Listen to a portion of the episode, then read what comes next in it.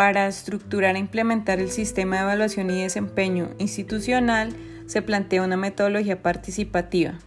Los responsables de cada unidad y programa académico, junto con sus colaboradores, son los conocedores de la operación, los datos, información, reportes y usuarios para cada una de estas dependencias. Por lo tanto, son los primeros llamados a realizar estas actividades propuestas. Para identificar los mejores indicadores y la mejor forma de presentación de la información para que ésta efectivamente sirva para tomar decisiones.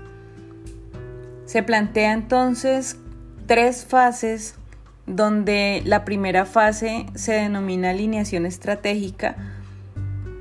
en la cual vamos a hacer un levantamiento inicial de información sobre los temas eh, de dirección de cada una de estas unidades y programas académicos y cómo están relacionados con eh, la universidad y con los objetivos macro que tiene la universidad.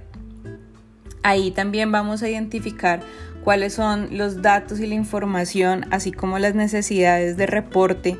y los posibles usuarios de los mismos que tiene cada una de estas unidades y dependencias reconociendo si en este momento existe o no existe este tipo de información. Seguidamente vamos a ir a la segunda fase donde se hace la delimitación y definición de indicadores. En este caso se van a tomar eh, todos los elementos que encontramos de alineación estratégica y traducirlos hacia indicadores claves que permitan cumplir cada uno de los objetivos que ya se han establecido para el sistema de evaluación y desempeño institucional.